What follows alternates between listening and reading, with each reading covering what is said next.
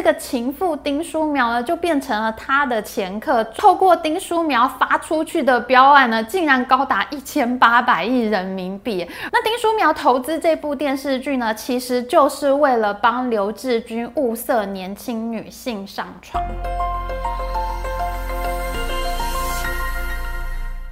Hello，大家好，我是 Amy。中国网球名将彭帅呢，在十一月二号的时候，在微博上面贴文揭发了前中国国务院副总理张高丽对他权势性侵、始乱终弃的事件之后呢，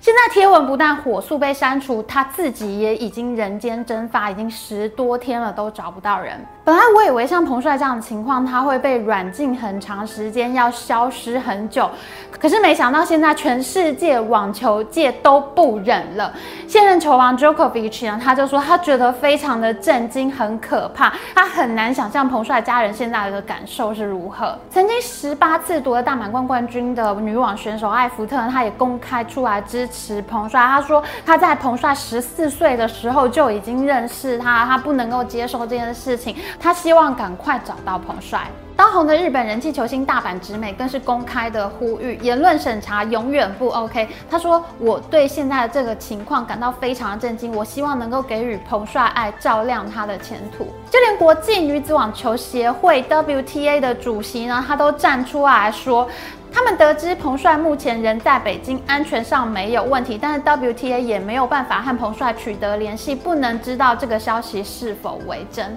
那 WTA 还特别强调，他们并不是自己过度的揣测，彭帅现在的确是被监禁了。WTA 的主席呢，非常罕见的站出来说了重话。他说他百分之一百支持彭帅揭发中共高官的恶行。他们希望中国能够对这起权势性侵的案件做出公开的调查。如果中国不合作的话，那么 WTA 会考虑退出中国市场。好，我看了这些新闻以后，真的觉得好感动哦。这么多年下来，我们看到有那么多的公司向中国市场下跪低头，就连 NBA 这么强势的运动赛事，当他们球员声援香港、惹恼中国的时候，他们在第一时间本来是准备要下跪的，可是现在 WTA 竟然主动公开说考虑退出中国市场。这次彭帅的事件呢，跟过去我在中国工作的时候所经历的失踪事件呢，是非常的不同的。以前我在中国媒体工作的时候呢，当我们的同事们被带走的时候，我们就会被警告说要非常的低调，不要公开谈论这件事情，免得同事会被越关越久。在中国失踪呢，你要不出声才能保命，所以当公安呢把你的朋友带走的时候呢，你只能任人欺负，你不能够公开的说出来。可是这一次彭帅事件发生之后，各国球星竟然无惧中国市场的威力，不怕小粉红的威胁，主动的公开站出来为彭帅发声。我觉得这跟过去我们在中国经历失踪事件的应对方式是非常不同的，这是非常不一样的两种文明。其实网球选手呢，他们都是从很年轻的时候就彼此认识，他们生活圈子很封闭，只有不断的训练，还有往返国际之间做比赛，他们没有什么时间接触圈子之外的人，所以呢，网球选手之间呢，彼此虽然是对手呢，但也是非常好的朋友，感情相当的好。发生任何事情，他们都会尽可能的互相照应。尤其 WTA 呢，是现在世界上最有钱的赛事主办方啊，球星们个个都跟天之骄女一样，无所畏惧。你欺负彭帅就是看扁我们，所以现在女网球星纷纷站出来声援彭帅。你欺负彭帅，就好像欺负我们的姐姐妹妹一样。WTA 对中国不满呢，并不只是彭帅事件而已。其实早在去年呢，新冠肺炎爆发的时候呢，中国就取消了 WTA 在中国的巡回赛。到今年，欧美国家疫苗施打率提高之后呢，各国就纷纷的解封。那曾经停办的这个比赛呢，就纷纷的重新开始举办。像是譬如说，二零二零年停办的温布顿网球赛呢，今年就复赛了。可是呢，中国还是非常强硬的取消了 WTA 在中国的巡回赛，包括像北京公开赛、深圳年终总决赛，还有上海大师赛这些呢非常重要的顶级赛事呢都被取消了。这迫使 WTA 必须采取权宜措施，临时用其他的比比。赛来填补，所以呢，WTA 早就觉得中共很蛮横了。这次彭帅事件呢，只是引爆点。彭帅事件爆发过后呢，有很多人揣测这是中共高官又在内斗了。不过我个人认为呢，我觉得这个真的很不像一个内斗事件。要怎么判断一个爆料它是不是一个权斗事件呢？其实你就要看爆料的这个人他有没有拿出对方的不法资料。譬如说呢，我们在提出公开信的时候呢，可能会同步附上他贪污的证据，或者像是洗钱拿受贿的各项事证等等。你拿了这些证据呢，你就比较不容易被消失。所以有的时候呢，发生这种实名举报案件的时候，非常奇怪，对方呢还会保你安全，他会非常希望你不要出事，因为一旦你出事呢，他是怎么说也说不清。了。举一个例子，譬如说，在二零一三年呢，中国发生一个轰动全国的能源局长贪污案呢，其实就是被能源局长他的情妇呢，他收集了他贪污的各项资料，就交给了媒体，一举打下了这个大老虎。你在中国管能源那是非常非常肥的缺，可是整个爆料的过程，这个能源局长呢都完全不敢把他的情妇怎么样，这就是一个爆料非常经典的案例。可是这次在彭帅的这个公开贴文里面呢，他连张高丽的录音录影都没有哎，因为他说张高丽叫他不要录音，不要录影，他可是连张高丽的一点把柄，任何把柄都没有拿住。这种做法简直就是裸告，你赤裸裸什么都没有，你还想要告什么？其实彭帅他只是不想要被抛弃而已，他根本就没有拿出任何可以实质伤害张高丽的任何事证。这跟我过去所见过的举报案呢，实在差太多了。如果我们初步排除这次事件是一场政治斗争的话，那么为什么彭帅跟张高丽纠缠了七年，他都没有爆料？为什么他会选在这个时候爆料呢？其实我觉得关键的线索呢，就在彭帅自己写的那个公开信里面。在那一篇贴文里面呢，彭帅说，在七年前呢，张高丽曾经要求跟他见面，然后两个人发生了一次性关系之后呢，他再也联络不上张高丽，只能默默接受。直到三年前呢，张高丽才又找上他，他们俩才再见了面，而且呢，还是在张高丽太太在门外把风的情况下，他们就在房间里面发生了性关系。之前我住在北京的时候，那时候彭帅真的是非常红的。他在二零一三年的时候，连连拿下多个网球赛事的奖杯，而且他在深圳网球公开赛的时候和李娜对决的那场比赛，真的是家家户户都在看。他当时是非常的红。七年前他被张高丽召见呢，那个时候就是他风头最健的时候。其实从彭帅在微博上面的那篇贴文，我们可以看得出来，他说张高丽经常会和他一起打网球，可见张高丽自己应该也是蛮喜。喜欢网球，他也会看网球比赛。那么他们第一次发生关系的时间点呢，是在七年前，也就是二零一四年。那年发生了什么事情呢？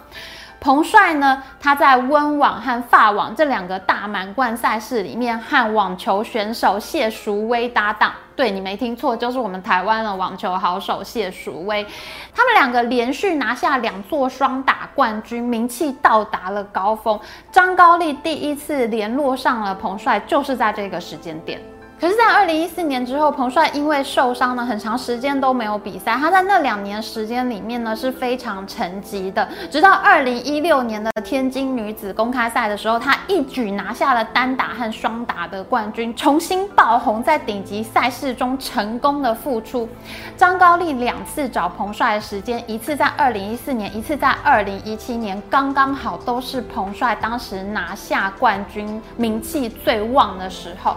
所以张高。高丽呢会两次去找彭帅，很可能就是看上了彭帅的名气，才会反反复复的跟彭帅联络。说到这里，就不得不称赞一下台湾媒体，也是真的很神呢、啊。既然有媒体呢就挖出来彭帅在二零一七年呢来台北参加台湾公开赛的新闻照片，当时彭帅的脖子上呢就挂着一个 Z 字形的银色项链。那当时呢，竟然还有体育记者，真的非常有 sense，太有 sense 了，竟然就问他这个 Z 字呢到底是什么意思？那彭帅就喜滋滋的说，当然有特别的意思啊，不过不能告诉你。现在回头一想呢，其实这个 Z 字应该就是张高丽的张，他汉语拼音 Z H A N G 的 Z。根据这个时间序列推测呢，彭帅很有可能是在二零一六年重新站上世界舞台之后呢，才又被张高丽召见的。那么这次为什么彭帅非要爆料不可呢？他在微博上的那个公开贴文里面写说，张高丽这次呢又消失了，他已经联络不上他了。这次呢又可能会像七年前一样，玩玩想不要就不要了。所以呢，彭帅才不得不站出来把这件事情公开说出来。那我自己的想法是呢，彭帅今年已经三十五岁，他已经过了网球员的巅峰年龄了。那我查了一下，其实近四年来呢，他并没有夺得任何赛事的冠军，未来他可能也很难有机会在大满贯或公开赛里面夺冠了。我自己觉得彭帅很可能是感觉到自己呢，未来不可能再站回世界王坛那样的权力位置了，他再也没有机会吸引到张高丽的的注意了，所以对他来说，这次真的是不得不奋力一搏。从小在中国长大的日本产经新闻台北支局长石坂明夫呢，他也说，他认为这次事件并不是全斗事件，而且石坂明夫说，他听到的消息是彭帅已经怀孕了，他去找张高丽，希望张高丽能够承认这个孩子，可是呢，张高丽却要他把孩子给拿掉，他非常的不愿意，所以才公开说出来了这件事情。我自己判断石坂明夫的这个消息很有可能是真的，因为我第一次看信的时候，我就觉得很奇怪，因为彭帅在里面莫名其妙突然说了一句“有时候名分很重要”，哎，可是你跟他在一起七年来，你都不要名分，这个时候为什么名分突然变得很重要呢？当时我就觉得很想不通，但石坂明夫这么一说呢，我觉得整个事情就说通了。原来呢，彭帅是在为他的孩子要一个名分。彭帅这样的遭遇呢，在大家听起来可能觉得真的是骇人听闻、不可思议。可是我必须要说啊，其实，在中共高官的这些情妇啊、小三里面啊，彭帅的遭遇真的是已经比较好了。其实比较典型的例子呢，像我们之前录过的影片系列呢，里面提过一个叫做李薇的女人呢，她不但是中共高官的情妇，她还是好几个高官的公共情妇兼白手套。那她专门就帮这些高官呢处理那些见不得光的事情，而且打点的非常的周到。像李薇这样的例子呢，就是非常典型的。再举一个例子，我觉得经典中的经典呢，她一定是中国铁道之父刘志军的情妇丁书苗。